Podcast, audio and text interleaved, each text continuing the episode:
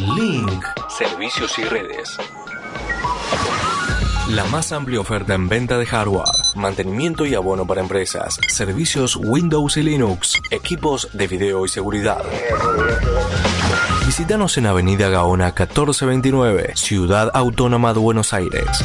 O llámanos a los teléfonos 4581-6360 o 4581-6702. Nuestra web www.linksite.com.ar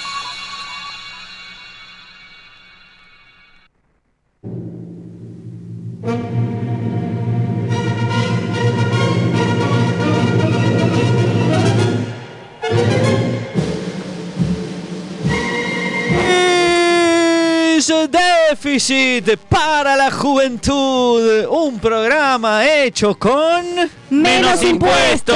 Así es, mi nombre, el eh, y positivamente me hago llamar Silvio Soldaut y no tengo un peso para pagarle impuestos a nadie, así que así es que se lleva adelante este programa, el más visto de la televisión argentina. Atención, dos finalistas por el viaje a Bariloche. Señorita, por favor, nombre, apellido y colegio. Mi nombre es Soledad Dolores Soloft. eh, voy al Colegio La Misericordia de Devoto. Muchas gracias, Sole. Y por favor, muchacho, nombre, apellido y colegio. Mi nombre es Gerardo Secoma 4 del Colegio Pastrú de Villa de Lina.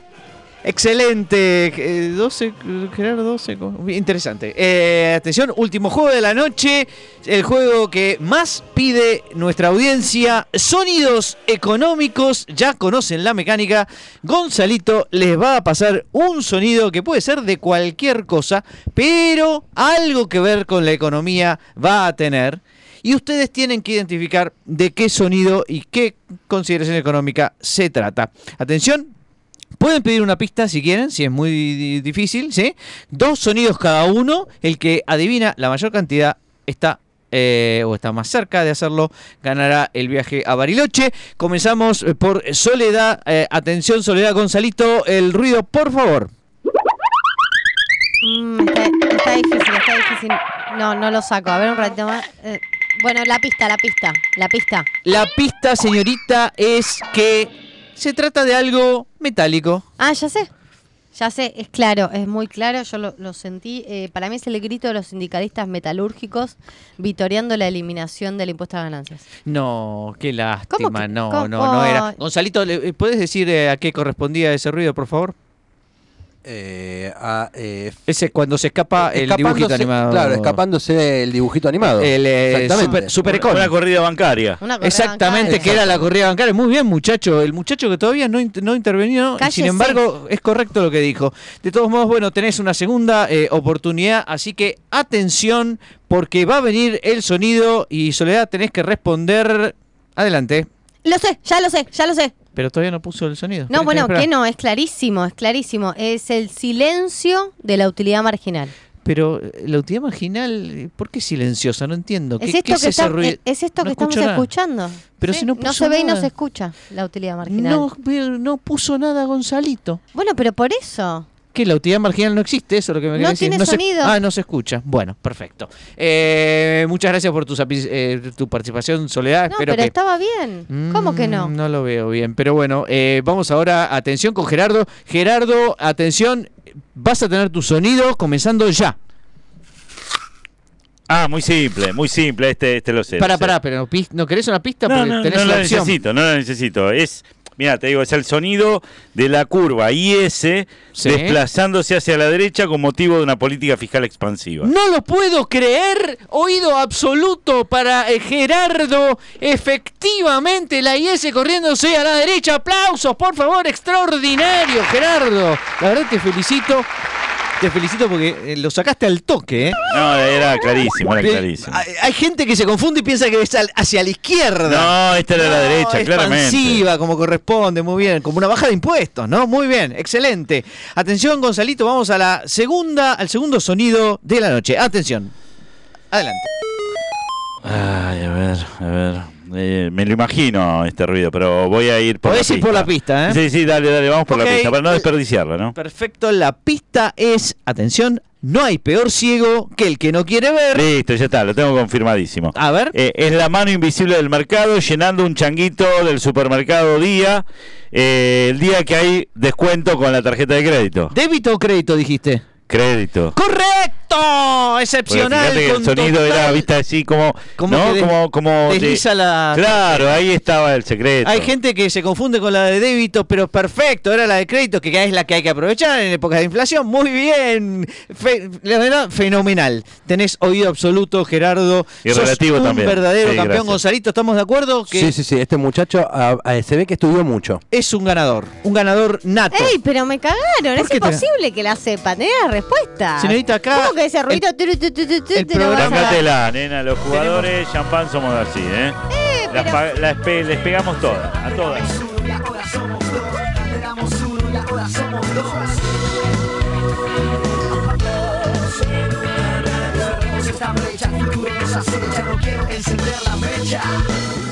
Bienvenidos a Dos Tipos de Cambio, el programa que viene siempre antes de un partido de fútbol interesante. Mi nombre es Pablo Javier Mira y este es el jueves que estabas esperando, muchacho, muchacha. Es tu programa de economía favorito. Quiero presentarles a nuestra productora favorito, perdón, favorita, la persona que usa los insumos que tiene que usar, usa los importados que tiene que usar, usa la mano de obra que tiene que usar y produce. ¿Y cuánto produce? Su nombre, Bárbara Williams. Bienvenida, Bárbara Williams. Buenas noches a todos y todas, Radio Escuchas. Eh, acá, feliz de ¿Feliz estar de con qué? Gerardo. De- no conmigo. No con Messi. Volvió No el- con Messi. se la dignó verdad a que volver. yo pensé que iba a traer una entrevista con Scaloni, Mínimo. una entrevista con Messi. Mínimo. No, Usted me confunde, Fue a boludear. Fue a boludear. Fue a ver el partido, como uno más. partido, para como eso- si fuera uno más. Para eso iba yo como productora que me Obvio. había ofrecido. Obvio. Eh, y bueno, nada, En no fin, lo logré. Y, y igual lo voy a presentar porque es mi amigo, además de ser economista,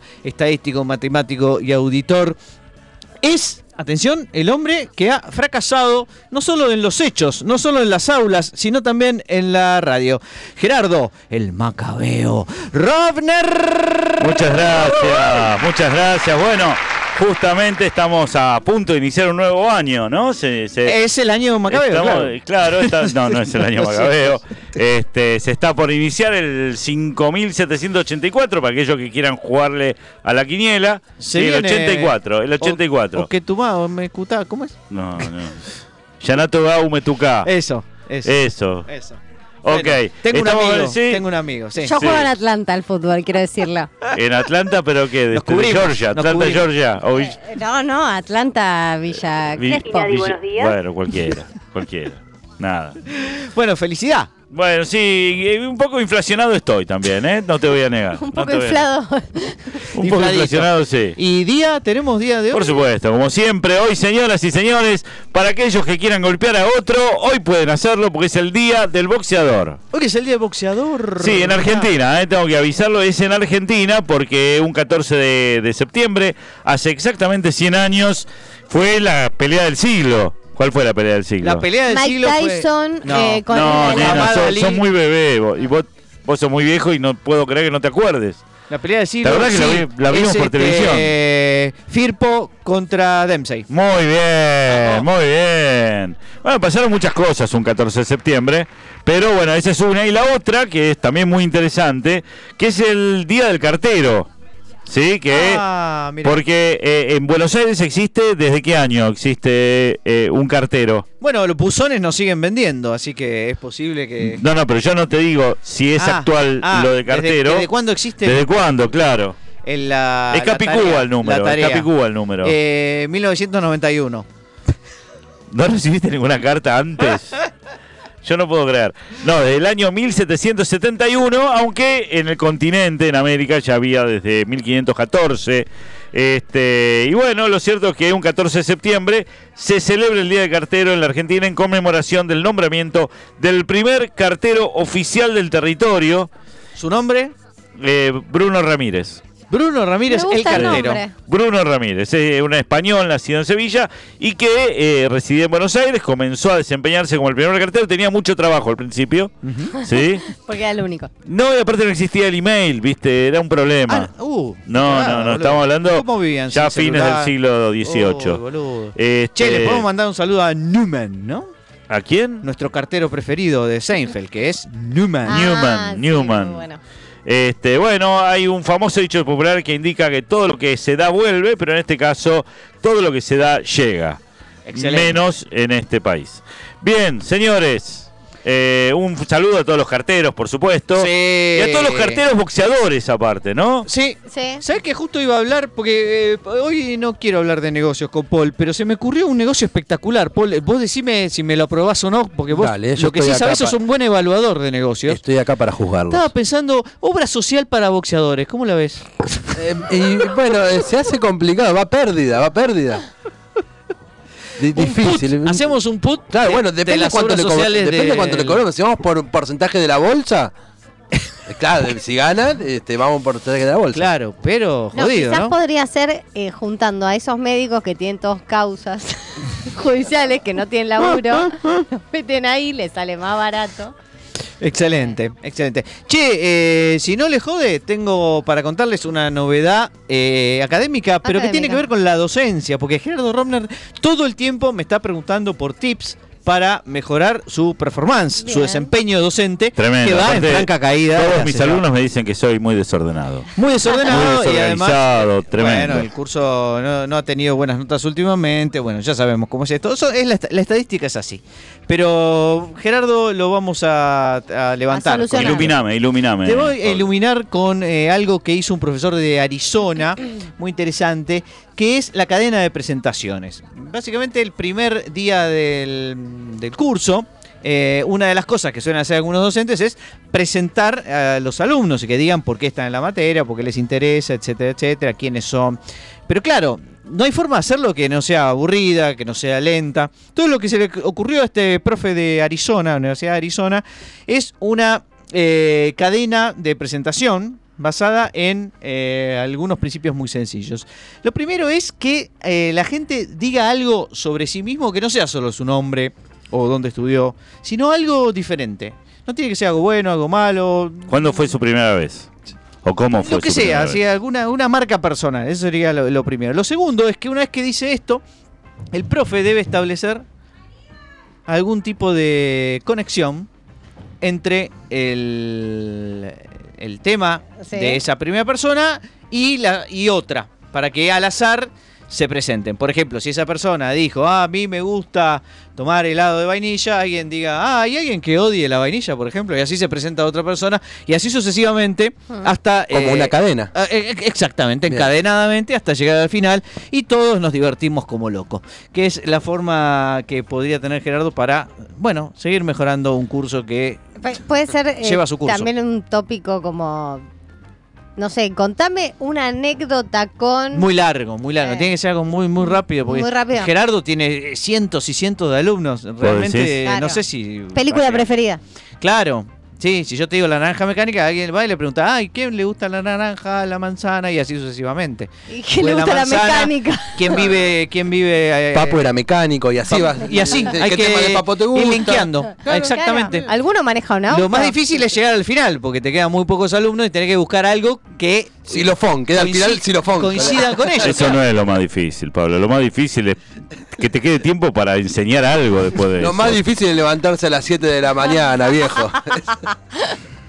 Le dejo la cadena de presentaciones. eh, Pero yo creo que si le pregunto a mis alumnos, ¿por qué están acá? Yo creo que la mayoría dice, no sé. Porque me obligan. Claro, recibí un anónimo. No quería estar acá yo. O, o seguís para por contador. sorteo.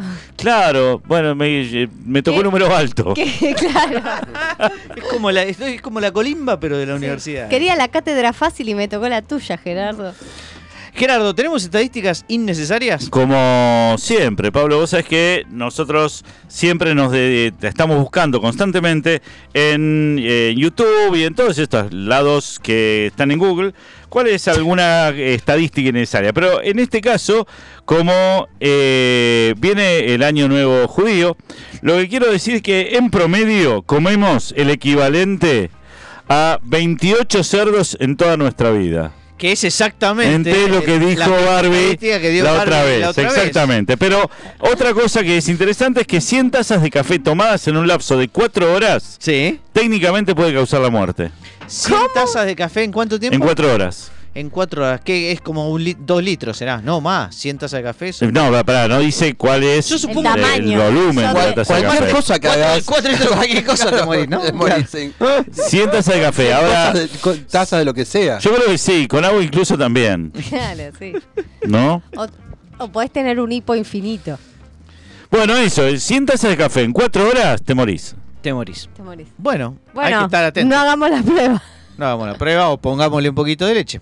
¿Y con fin. 99? 99 Y no. no, no, hay No, que. No, ahí estás bien. Ahí está bien. Podés, podés ir a jugar un partido de fútbol si querés. Lo que mata es el marginal. es así. Señores, seguimos con más dos tipos de cambio.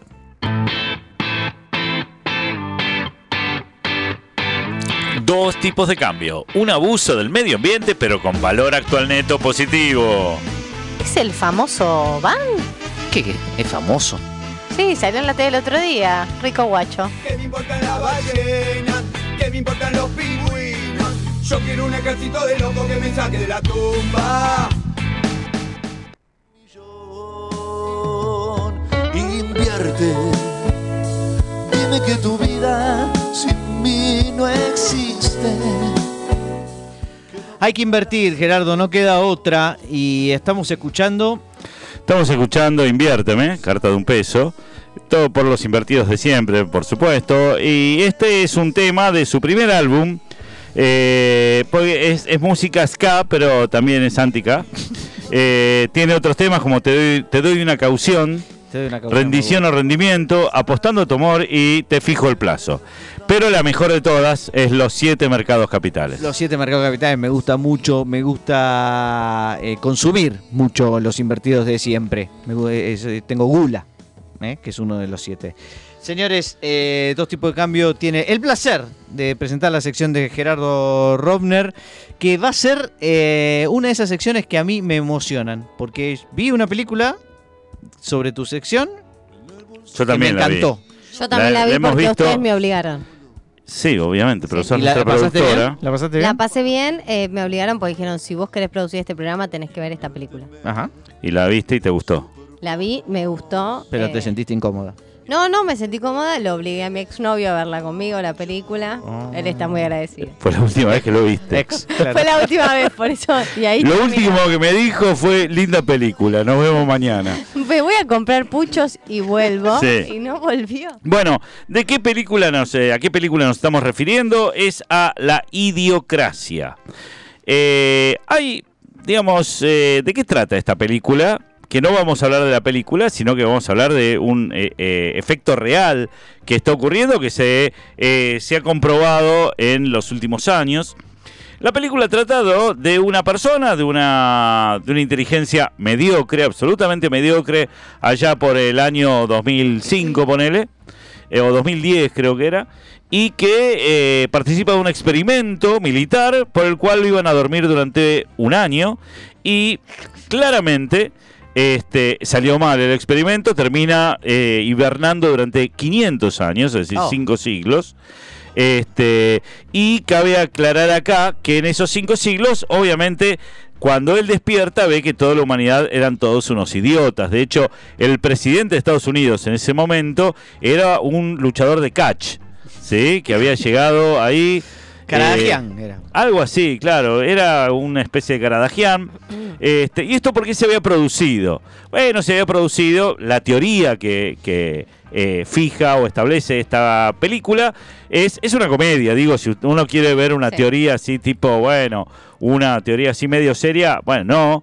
Y esto eh, lo que decía era que, bueno, que en realidad los que más se reproducían era la gente de menores recursos, mientras los de mayores recursos, bueno, vamos a esperar, viste, por ahí tenían no teniendo hijos, se separaban, no tenían un hijo por pareja, mientras que la gente de menores recursos Intelectuales, digamos. se cogían como conejos, básicamente era eso, y tenían hijos por todos lados, y eh, son los que terminan dominando el mundo, básicamente esa es la, la hipótesis.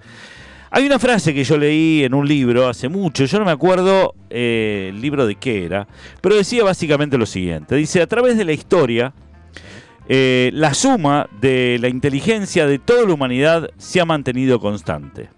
Pero la humanidad pero está somos- creciendo. somos más, claro. La población está creciendo. Bueno, eh, la pregunta que uno se hace, porque es si nos estamos volviendo menos inteligentes. Realmente esta es la, la hipótesis que yo planteo, que se ha planteado varios, porque aparte durante todo el siglo XX eh, ha venido creciendo el coeficiente intelectual. De hecho, hay algo que se llama el efecto Flynn, por el cual cada generación tiene un coeficiente intelectual mayor al de la generación anterior. Esto lo hizo un tal James Flynn, que empezó a investigar la historia de los coeficientes de inteligencia. Y el tipo eh, eh, decía que en 40 años, por ejemplo, la población americana particularmente, había ganado 13,8 puntos de, en el promedio del coeficiente intelectual. ¿Esto nos incluye a nosotros, Gerardo? No, esto es Ah, americana, vos no estás en América, perfecto. vos estás en Me otro pareció, lado. me pareció. Sí. Eh, pero el efecto Flynn, que consistía en eso, que cada generación tenía un coeficiente intelectual promedio mayor a la generación anterior, bueno, parece haber llegado a su fin, al menos entre... A su Flynn. buah. Todos hicimos el mismo chiste, ¿no? Sí, no, eso, eso marca su originalidad en Idiocracia. cualquier cosa Eso- que se les ocurra. Claro, eso confirma lo que estás contando. Somos cada vez más idiotas. Bien, creo que la hipótesis ha sido demostrada. Podemos pasar a, a otro, a otro tema. Que venga el Eh, a ver, hay, hay una gran cantidad de explicaciones eh, de por qué ahora incluso se han se ha demostrado que empezó a disminuir, no solamente se ha estancado el coeficiente intelectual promedio, sino que empezó a disminuir. Y hay distintas explicaciones que aún se están explorando, por ejemplo, desde problemas ambientales, dietas deficitarias o poco saludables, falta de ejercicio, pero una de las que parece estar ganando, incluso hay muchas que tienen que ver con los químicos, digamos. Es decir, Químicos. sí, con los químicos. La gente se-. ¿La No, gente se no, droga? no. ¿Por qué, ¿Por qué? ¿Tenés algún problema, Pablo? Eh, sí, químico. Sí. No, no, claramente estás consumiendo demasiado. Pero no, todo el consumo que tenemos está tan lleno de químicos Ah, que parece que comida, corroe claro. alguna glándula por ahí que nos hace pensar que somos menos inteligentes. Bueno, la, la- parece que una de las causas más eh, que más se está demostrando tiene que ver con la tecnología, que un poco es nada, eh, chocolate por la noticia, ¿no? Porque te dicen, bueno, eh, esto de estar mucho tiempo frente a una, a una pantalla, ya sea en el celular o en la televisión, donde tenés distintos eh, canales, ¿no? Sí. De- Sí, sí, sí. Iba a decir otra cosa, plataformas, ahí está, no me salía la palabra. Pero hay un escritor estadounidense llamado Nicholas Carr, eh, hagan el chiste, Va en auto, que, Sí, sí, ¿no? sí, sí. Que escribió un libro que se llama Superficiales. Lo que Internet está haciendo con nuestras mentes. Oh. Que en realidad está apoyado por otro libro que se llama La fábrica de cretinos digitales de Apa. Michael eh. Michel Dermu- de, Demurguet, Demurguet, porque es francés el chabón, y ahí explica cómo el llamado efecto Flynn, justamente que consiste en que la generación de los hijos siempre tiene un mejor coeficiente intelectual que el de la, eh, que la de los padres, se ha mantenido a lo largo del último siglo. Sin embargo, con los citados nativos digitales, esta tendencia se ha detenido y de hecho ha empezado a involucionar, ¿no? Es eh, de una forma dramática, ¿ok? Eh, y lo que dice Nicolás Carr es que esto, es- nos estamos volviendo menos inteligentes, más cerrados de mente y de cierta manera intelectualmente limitados por la tecnología. Es fuerte, ¿no? Cuando te dicen, bastante. estás intelectualmente limitado. Ahora, Sí. como insulto, me parece brillante. Sí, sos un- Sos un tipo intelectualmente limitado. Yo me gustaría testear esta, esta hipótesis eh, preguntándole al chat GPT.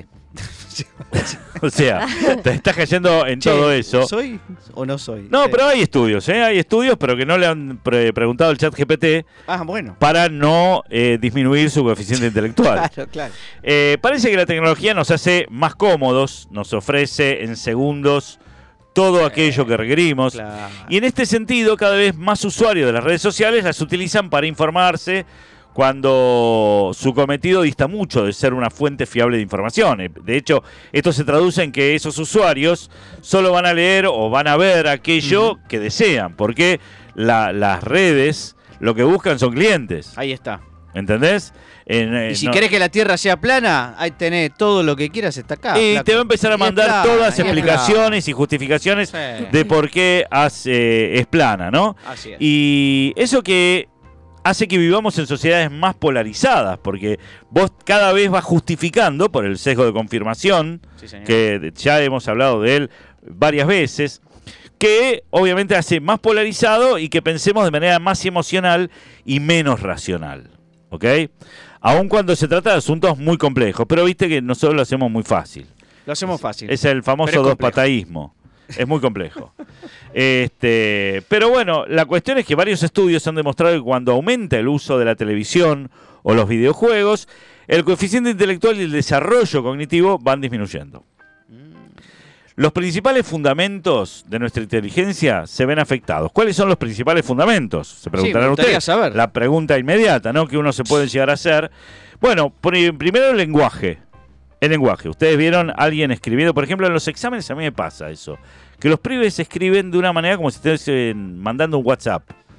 Ah, en lugar de con- contestando una ponen- pregunta sobre la vez de qué curtosis. ponen la Q. eh, Q curtosis apóstrofe, ponen Q K. apóstrofe. Está. Sí, o ponen la K también. Casis. K, Y le digo, pero esto es un documento. Sí, sí, si quieres se lo firmo, me dice. No, déjalo así, déjalo así. Otra de las cosas que tienen que ver con la inteligencia es la concentración, la capacidad de concentrarse Ah, en un problema específico, obviamente, porque en definitiva el, el- el- el cerebro es un músculo. Obvio. Qué buena frase. Y jugar al ajedrez, por ejemplo, es como ir al gimnasio. ¿No? Bueno, si vos lo decís. Bueno, puede ser. sí. Yo estoy criando una zapán con el jugando al ajedrez que no te cuento. Está bien, bueno, pero si vos vas al gimnasio y haces solamente abdominales, El cerebro no. el cerebro se atrofia, se atrofia. De hecho, yo a Por mí ahí, me ahí hay una causa también, ¿no? La proliferación de gimnasios. Bueno, sí, Podría ser. puede ser. Podría ser. No, lo, no lo estudia particularmente esto, es eh, pero otro de los factores que hacen a la inteligencia que se ven afectados por la tecnología es la Sí. memoria. Ah, Decía, es la memoria un gran don. Pensé que.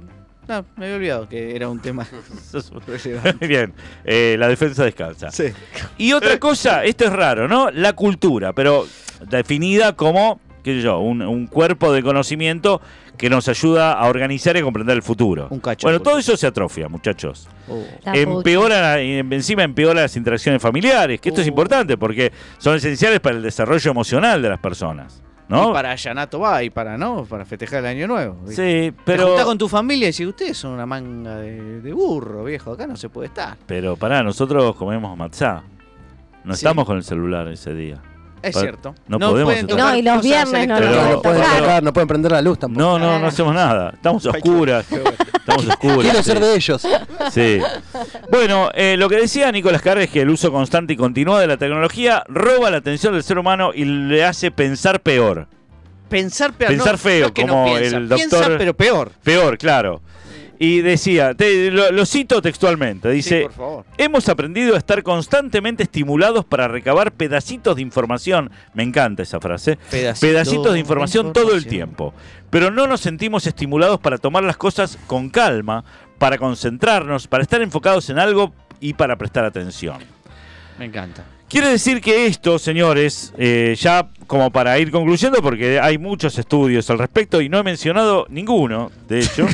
este, no, porque te digo, por ejemplo, por Típico de un ignorante. no, no, no, pero te puedo decir, en Massachusetts seguramente se ha estudiado Sí, sí, esto. Pensilvania. Eh, no, pero por ejemplo, mira, acá Ohio. tengo, eh, tras el confinamiento del COVID se ha gritado la salud de nuestro de, de- Mental. psicológica y en España hay un estudio que seis psicólogos clínicos por cada 100.000 habitantes. Increíble, ¿eh? Bien. Este, ¿Y a qué conclusión llegan a la misma? Che, están todos con el celular. reunieron a más de 300.000 personas para hacer un estudio sobre el coeficiente intelectual, Sí. pero lo que se empiezan a cuestionar es si el mismo test de inteligencia que te hacían en el 1950 sirve para esta época. Claro. Claro, debería ser sobre el uso Hay del que, celular. por ahí hay que cambiar, claro, el test, ¿no? Si seguís preguntando sobre si el hombre llegó a la luna o no, por ejemplo, te van a empezar a contestar mal, porque en la mitad llegamos a la luna.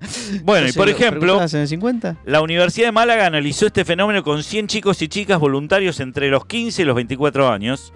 Su consumo diario del móvil era de 5 horas, Sí. cuatro de ellas navegando en redes sociales. Sí.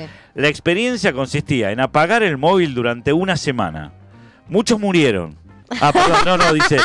Muchos confesaron que el simple hecho de tenerlo cerca les calmaba los nervios. Ay, es como no. el osito de peluche, cuando vi los pibes empezaron a fumar. Estaban todos Claro. destruidos, ¿viste? Con ojeras. No puedo más, decían los pibes. Antidepresivos, Eh, y todo. todos experimentaron altos niveles de ansiedad e inseguridad, que disminuyó a la semana siguiente en cuanto lo conectaron. Dije, ah, Ah. viste, dijeron, por fin. Durmieron. Sin embargo, todos coincidieron que el móvil les quita tiempo para sus relaciones afectivas o familiares y que ahora son más felices con el móvil en la mano. Yo quiero eh, cerrar esta nota, si me permitís, con una hipótesis adicional, que es el efecto teoría general. Keynes publicó la teoría general en 1936 y a partir de ahí el eh, intelecto humano viene cayendo de manera ininterrumpida. Así que mi teoría, la culpa la tiene Keynes Sí, y en el obvio. largo plazo, como él predijo, vamos a estar todos muertos. Bueno, él lo está por lo menos. Sí, sí. ¿Quién no? La pegó. Seguimos con más dos tipos de cambio. Dos tipos de cambio. Los únicos que entendimos a Pieros Rafa. ¿De verdad lo entendimos? Y no, pero ¿quién carajo nos lo va a tomar? Es un buen tipo, mi viejo. Me quiero ir, me quiero ir. Algunos se quieren ir, nosotros nos quedamos porque estamos con nuestro invitado de Luxe. Hoy eh, una persona que quiero mucho porque con él comparto un taller fantástico que hacemos en la UBA, que es el taller de economía monetaria, desde hace ya varios años con el profe Daniel Heyman. Eh, y en este caso estamos con uno de docentes de la facultad, además, este, economista eh, y bueno, y amigo, ¿por qué no? Es Bernardo Grefnikov. Bienvenido a Dos Tipos de Cambio, Bernardo. Hola, buenas noches para todos. Qué audiencia que tiene, impresionante. Impresionante la cantidad de gente. Se ve desde ahí, ¿no? De ahí estás viendo todo atrás. Sí, sí, sí, sí, sí, bueno, sí. en rigor de verdad tenemos uno solo que es el que aprieta el botón de los aplausos.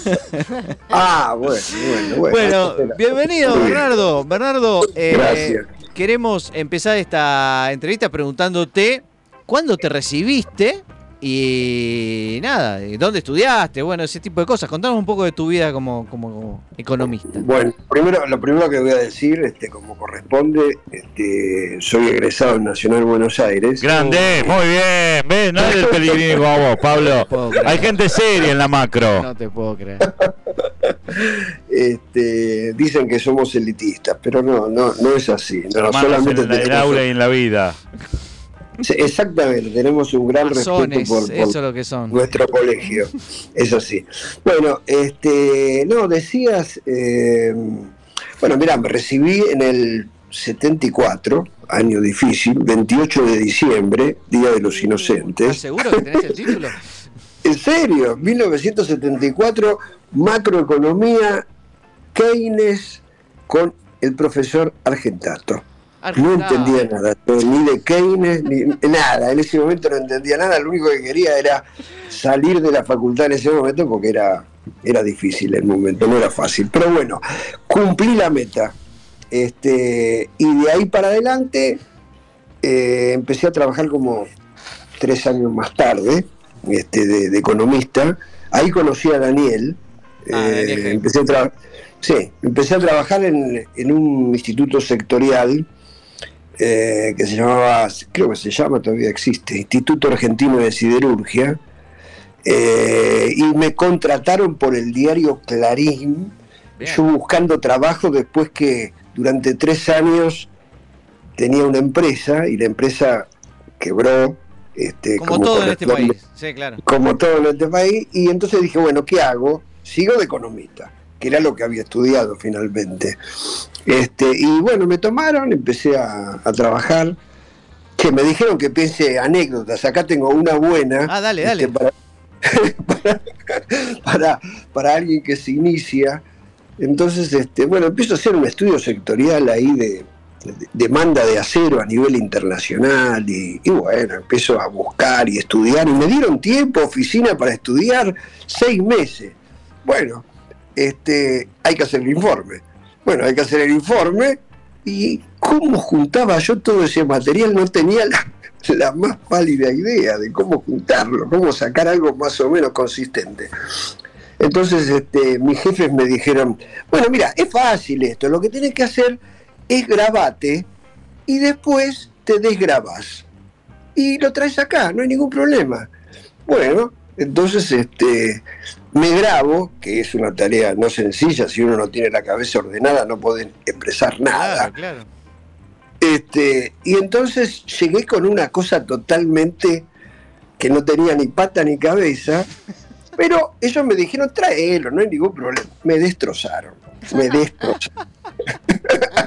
nunca más, nunca más hice eso, eso Última fue... grabación y desgrabación que hiciste en tu Es- vida. no, nunca presentar una cosa que no tenés fundada, armada y que estás... Este, Claro, pero ellos te dieron la técnica, ¿viste? La culpa no es tuya. Esto te pasa por confiar en los mayores. Claro. Exactamente, no tenés que confiar en No, él. Sí, claro. esta gente me dijo, pero largate, no hay ningún problema. No, no les creas, no les creas. Es, es así. Che, Bernardo, ¿y, Así que- y- y alguna anécdota con algún, alguien, qué sé yo, un ministro de Economía?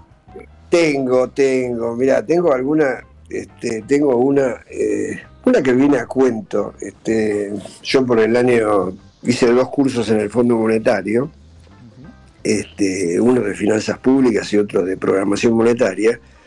Eh, y bueno, finalmente eh, éramos este, de países latinoamericanos y, y españoles. Bueno, finalmente era la época de Candesú, 1985.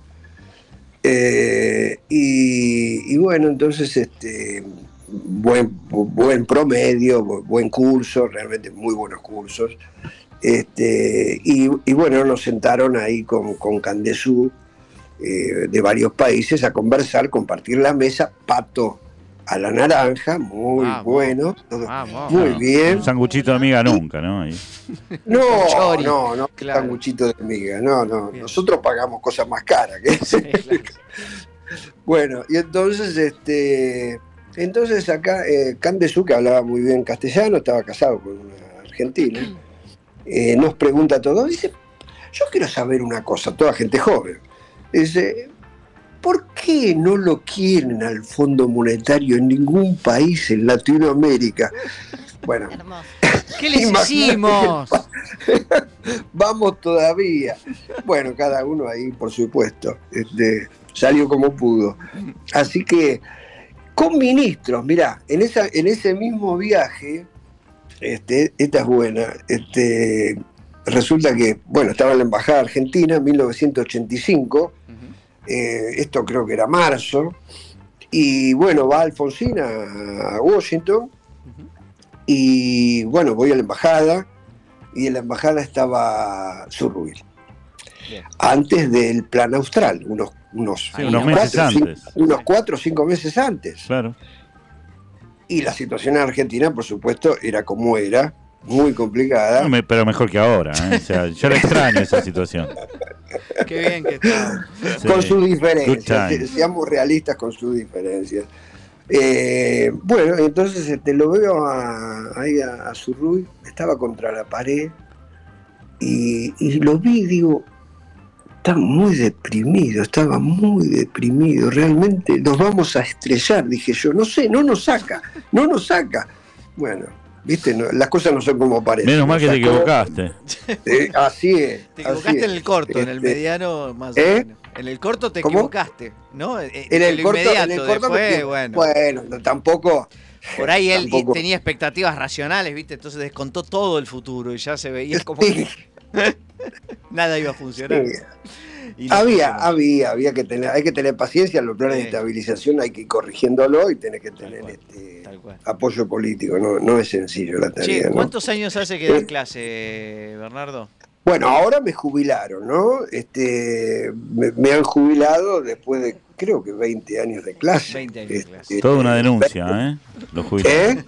Te jubilaron, toda una denuncia. To- me jubilaron, me- rendí el segundo o tercer concurso y, y bueno, finalmente ya tenía 70, me habían dado 5 años más, finalmente, bueno, no hubo más nada que hacer. Está bien, ¿Qué igual me materia, parece Bernardo? macroeconomía y política económica. Ah, la que no entendías. Entonces, Bueno, después de, después este, eh, eh, también, gracias a, a, a Zurru, en algún momento este, lo fui a ver y le dije, la verdad, este, a mí me encanta la macroeconomía y yo, ¿cómo hago para retomar todo eso? Y me dijo, volví a la facultad. Este, ese, ese es el camino. Sí, pero él se refería como alumno, Claro, Bernardo. O sea, Sí, no lo entendiste sí. bien. Ah, ok, ok, Es que ok. cuando arruinaste uno- generaciones. Ustedes son profesores, como, como saben, este, cuando uno da clase, el primer alumno es uno mismo, el que más Sí, aprende. totalmente, se aprende muchísimo 100%. dando clase. Tal cual. Tal cual. Así que, bueno, y después me acordé de una anécdota Ah, en- vale, en, dale. la docencia que vos me preguntaste antes, y eh, resulta que una de las primeras, uno de los primeros cursos que di, bueno, este, empiezo a dar la materia, va, y en un momento determinado vienen los parciales, viene el final, entro a clasificar y algunos se quedan afuera, obviamente. Eh, y en un momento, en un momento determinado, bueno, una chica me dice, no, profesor, ¿cómo puede ser? Y empezó a llorar como loca. Le digo, mirá, no sé, no, no, no se puede hacer nada, es así, esto es así. No es para desesperarse, no es un drama, quédate tranquila, vení la próxima y, lo vamos a resolver, es- hay que estudiar nada más. Bueno, y vino como, creo que al, no sé, al, al otro trimestre, cuatrimestre, viene y me dice, ¿vio que hubo un concurso este, en, en la Bolsa de Comercio? Y, y le daban a cada estudiante, a, a quien se presentara, una cantidad de dinero para que cada uno armara su portafolio. Y ella ganó y me lo vino a decir. Y dije, me parece muy bien, ¿viste? Ahora, eso es, bueno, te ganaste un pleno. Un pleno te lo podés ganar. La macroeconomía es una cosa mucho más seria. Así que, ¿Estás, este- muy seguro? ¿eh? ¿Estás muy seguro de eso? Totalmente. Tot- Pero bueno, Totalmente. pero eh, lo de siempre, ¿viste? Eh, si sos tan inteligente, ¿por qué no sos rico? Te pregunta. Y la piba vino y dijo, yo hice guita acá, ¿viste? Vos venís a dar clase.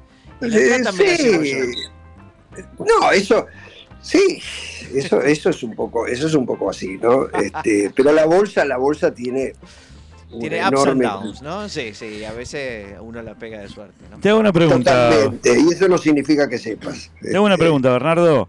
¿Extrañás la, la docencia? Mira, la verdad, con, con honestidad, eh, sí. Este, me gustaría, ¿no? El otro día, el otro día, este, estaba mirando por YouTube. Siempre antes de dormir reviso porque, este, Por la digamos, duda, los días. por la duda, claro. No por las entiendo, no dudas entiendo pasó algo que revisas. no me enteré. En YouTube. ¿viste? Eh, En YouTube. ¿Eh? ¿Y- ¿Pero qué es lo que revisás en YouTube antes de dormir? todo. Todo, todo. eh, eh, eh, Bueno, yo tengo todo una, un, un- tengo todo un trabajo profesional este, y tengo que estar informado, Tipo obviamente. Ok, responsable. ok, ok. Bien, bien. Vale. Eh, y, y bueno, entonces, entonces este, estaba ahí dando una, vi una conferencia de Álvarez Agis, que estaba en la Universidad de San Martín. Y bueno, se ve que estaba explicando un poco la situación este, macro de la Argentina y las diferentes alternativas de, de planes de estabilización que tenían este, Milei, eh, Patricia Burrich y Massa. Bueno, Massa era una fila vacía, digamos, porque él decía que no tenía, este, no, no había claridad respecto a qué iba a hacer, ¿no? Eh, bueno, pero la cuestión es que empieza a desarrollar y tenía un pizarrón delante y digo, bueno, la verdad que, este, claro, vos sabés de lo que está hablando este, y cómo está armando y qué cuadro teórico tiene detrás. Claro. Bueno, entonces ahí digo, bueno, la verdad que habría que ver la forma, en todo caso, para los docentes que se jubilan, cómo, cómo volcarlo, porque hay toda una experiencia muy, Claro. muy importante, pero, pero bueno, el régimen, el régimen es así. Yo también creo que después de muchos años de docencia, este, unos medios, esta es mi opinión personal, este, hay que hacer mucho esfuerzo para no anquilosarse, este, buscar nuevos desafíos y, y bueno, tenés que, tenés que Pero buscar vos le- otras les cosas. comentaste de la llegada de la Gran Depresión y todas esas cosas, me así modernas. Pero para él, él no, no, no vivía en esa época. Pablo, La última, fue el la última, 29, Bernardo, el la 29 última. 30. ¿Qué, qué cosa interesante haces en la vida? Que obviamente economía no. Otra. ¿Algún arte? Algo que hagas. Ah, ah, bueno, este, hasta la verdad que los últimos, no sé, creo que cinco o seis años, este, eh, hago teatro. Bien. eh, ¡Epa! Sí, hago teatro. Hago teatro. Jamás hubiese Este, no se apostado por nota, teatro. Se nota. ¿Cómo no se va a notar? ¿Podemos ir a ver Fíjense alguna la- obra? la- ¿Vas a estar la- en algún lado? Pero sí, sí, hicimos, hicimos este, bueno, este, esta, esta, este, este noviembre, diciembre, normalmente hacemos Sí, la fiesta de fin de año, la muestra de fin de año. Claro, la muestra de fin de año. Este, este año no la hago porque, bueno, tuve todo un- el fallecimiento de mi viejo, estuvo enfermo todo el año, un hombre ya grande, este, vivió bien su vida, muy bien. Eh, y bueno, la atención de, de mi viejo todo este tiempo me, me sacó de las tablas, digamos. Este, así que, eh, bueno, pero sí, el teatro es muy lindo, este, muy, muy, si tenés un buen ¿Cómo se llama la obra? La obra se llama, lo que hicimos, estuvimos, lo último que hicimos fue eh, el encuentro de las dos Coreas, que tiene, es de un francés, Bien. que tiene casi, debe tener como 30, 30 35 cuadros este, distintos. Ah, un pintor. Y- ¿Eh? Ah, no, pero, un pintor. Una bestia. Un Marchand. Perdón. Ok. Por los cuadros, por los cuadros. Ah, por los cuadros. ¿Qué va a Ah, no te casé el chiste. que- que- es, Así es que está. Así es el programa. Una hora entera. Perdóname, Bernardo, me pagan para esto. Eh, Me parece muy bien. El, el humor hace muy bien. Es Hasta cierto. ahora. Bueno, Bernardo, te queremos agradecer un montón de haber estado en el programa. Viste, fue corto, Bueno. no dolió. ¿Viste? No, Tranquilo, para tranquilo. nada. La pasamos Y lindo. nos divertimos. Y nos divertimos un rato. Gerardo, Bueno, eh, le- digo, Gerardo, gracias. Barbie, gracias. Bernardo. Bernardo, más gracias. abrazo. Yo me quedo, enorme. ¿eh? Muchísimas Bueno, gracias. gracias, por estar en Dos Bernardo. Tipos de Cambio. Bernardo Grebnikov en dos tipos de cambio. Pásenla lindo. Dos tipos de cambio. Un modelo elegante de la realidad del economista. que aprenda A,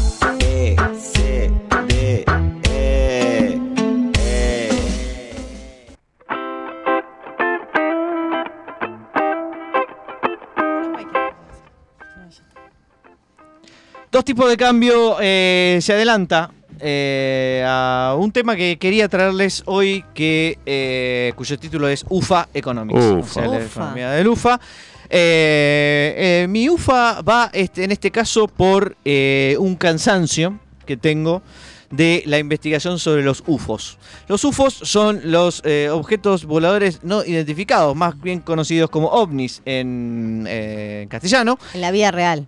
Y en la vida real también. Eh, resulta que hoy la NASA, ¿no? Tuvo, eh, eh, presentó un informe que hizo no sé quién, eh, ellos mismos, o no, una entidad, qué sé yo, independiente, Seria, seria, oh, súper seria, qué sé yo, tratando de ver, ¿no? Eh, hacer el informe final sobre los objetos voladores no identificados a lo largo de la historia, y todo, estaban todos los conspiranoicos atrás de eso para ver que dijeran, obviamente, que habían visto marcianos, qué sé yo, que los habían abducido, que habían ido, no sé, a otras dimensiones, toda esa huevada.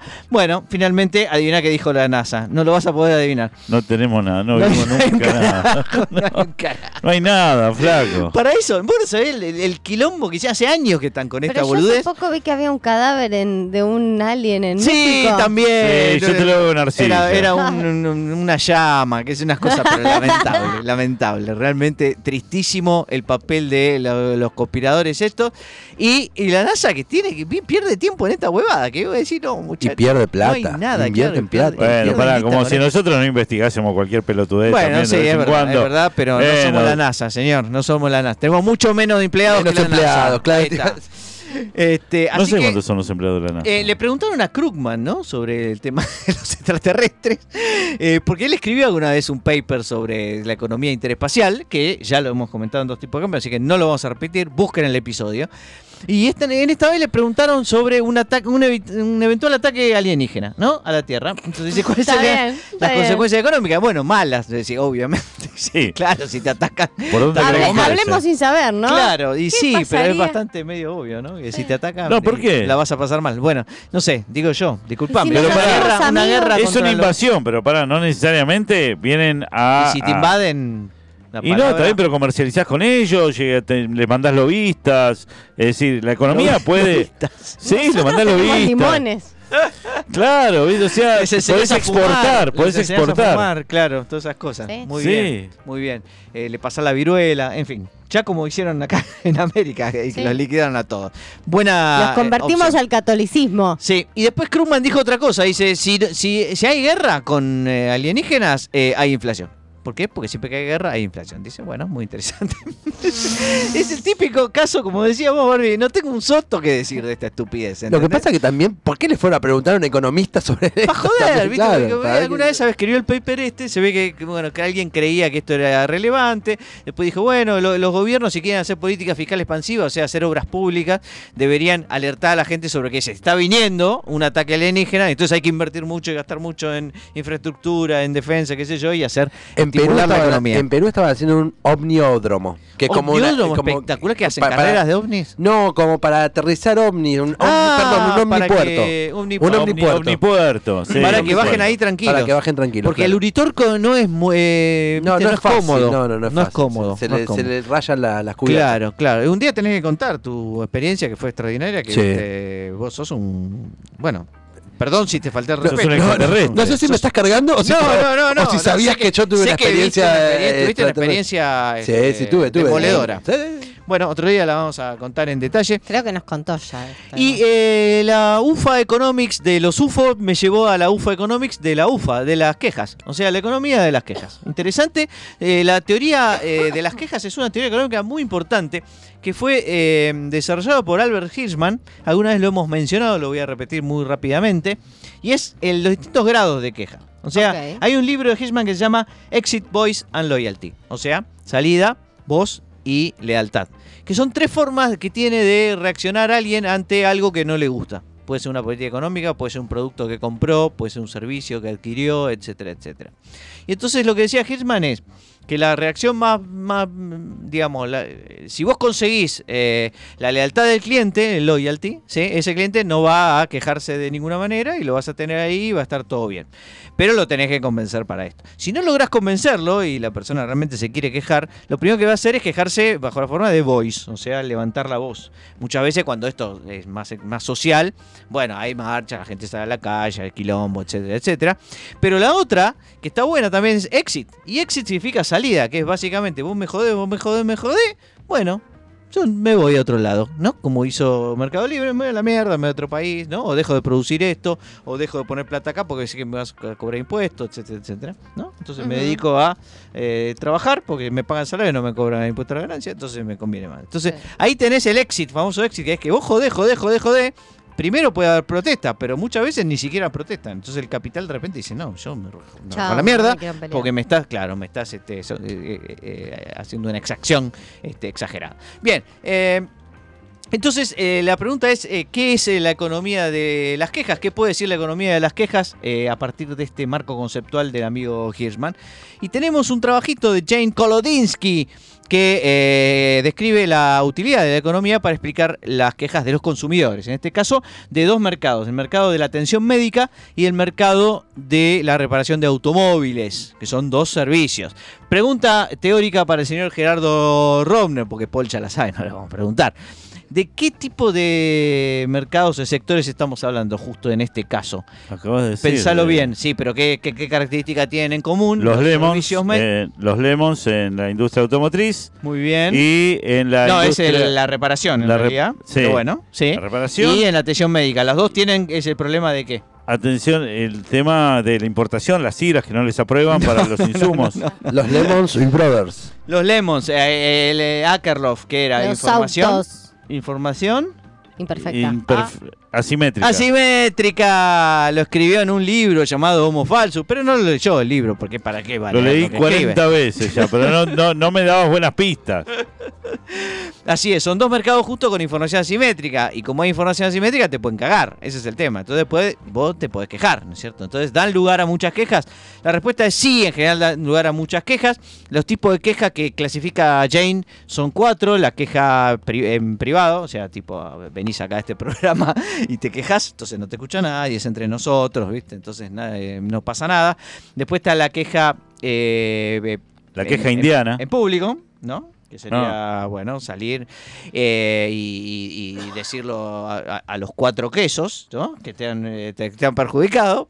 Eh, y después está la queja formal, que es no ir a defensa de la competencia, por ejemplo, y eh, hacer una denuncia ¿sí? de que te- lo que te vendieron eh, está mal. Y después está la queja más, la reacción más violenta, que no está en Hirschman, pero que podría suceder que vas al negocio y le rompe todo, digamos, ¿no? Eso ya sería un exceso. Como bombita, ¿no? Que va y... Bombita, claro, exactamente. Este, mm, lo que hizo Jane es tratar de identificar eh, si había alguna relación, por ejemplo, entre el tamaño del proveedor del servicio y el hecho de que la gente se quejara más o menos. ¿Por qué? Porque si vos eh, tenés mucha competencia y, y entregás un servicio medio pobretón, y bueno, la competencia te va a eliminar, o sea, vas a cambiar y entonces hay, hay una, una especie de éxito. Mano ¿no? invisible Salgo de acá y me voy acá y la mano invisible te asegura que eh, ya no te, no te garquen tanto. Pero claro, cuando las empresas son más grandes, más monopólicas, la posibilidad esa es más chica. Entonces, efectivamente, Jane encontró una relación negativa entre, o, eh, perdón, eh, positiva entre que las quienes te prestaban el servicio eran compañías más grandes y el hecho de que hubiera más eh, quejas este, establecidas por parte de los eh, Usuarios. De los usuarios, exactamente. Además, lo- eh, la gente de mayor edad parece que se queja más. ¿Y ¿Por qué? Porque no tiene un carajo que hacer. Claro. Tiene más tiempo para tiene amargar, más tiempo. Eh, parece Se que queja de todo, ¿viste? Como es la gente grande. Estás queja. discriminando. Y sí, exactamente. Estamos discriminando a la gente por edad, que es lo que hace una eh, regresión Estadística. econométrica, claro, exactamente. Y define que los más eh, viejos se quejan más. Eh, las mujeres parece que se quejan menos sobre la reparación de autos. Así que no sabemos bien por qué razón. Será porque les no importa un carajo el auto, claro, exactamente. No Eh, confío, confío en mecánico. Eh, pero cuando se trata de todo el resto, o sea, de cuando incluís todos los, eh, los servicios médicos más la reparación de autos, las que más se quejan son las mujeres. O sea que en general eh, las que más escriben quejas son las mujeres, porque exigen calidad las mujeres. Vamos a decir las cosas como son, ¿o no? ¿Son Sí. exigentes? Son exigentes, son exigentes. Después, son- Es ¿viste? una buena forma de decirlo. Después ¿eh? decís, Es un bueno. buen eufemismo. Exactamente. Y lo otro que genera mucha queja adicional es el hecho de que ya existan muchas quejas hasta ahora. O sea, si la gente, si estás en un lugar que la gente se queja mucho, la gente se sigue quejando más, ¿no? Es como que se engancha y se Porque hay una competencia de las quejas también desde la oferta. Claro, exactamente. Yo cuando vos Buen hablaste del eso. mercado de la queja, yo pensé que iba a haber una oferta y una demanda y un precio de equilibrio. Pero Sí. después me pregunté, ¿quién demanda quejas? Buena pregunta. Un abogado, por ejemplo, un abogado que hace litigios eh, masivos, Exacto. es alguien que demanda quejas. Como en Seinfeld, cuando se quemaron con el café y apareció, ¿no? Un, eh, un abogado para defenderlo a Kramer, ¿eh? Porque se le había caído. Sí. Eh, economía de la queja, no se quejen que ya termina dos tipos de cambio.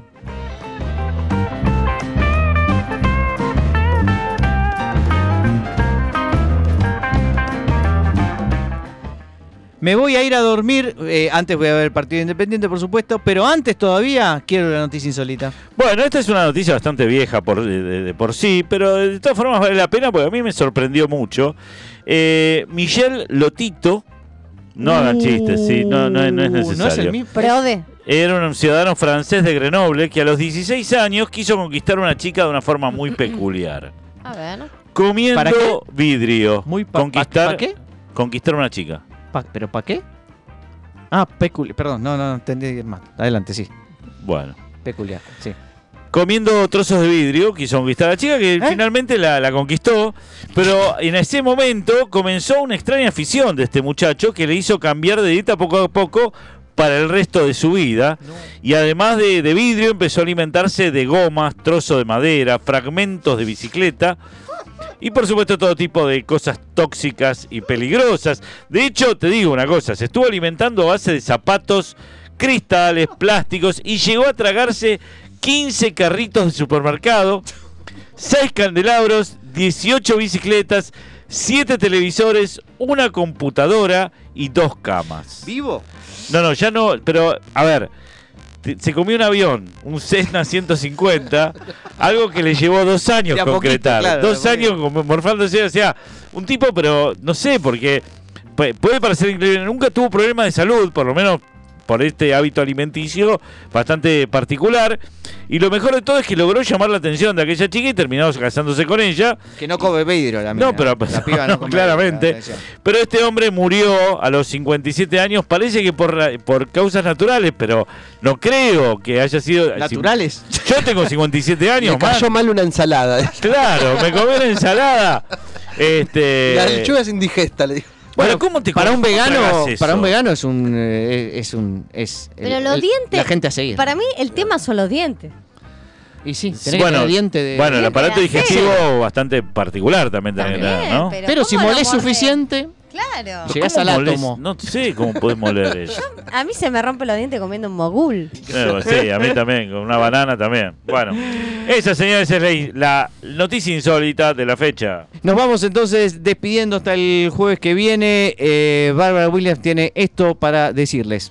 Feliz cumpleaños a Patrick Schweiss, donde quiera que esté. Oh, Nuestro ghost. Nuestro Patrick Swayze. Ah, es el de la película. sí, bueno, sí, señores, eh, dos tipos de cambio se despide con la frase que dice dos tipos de cambio y que la dice Gerardo, diga que va a decir dos tipos de cambio. Dos tipos de cambio.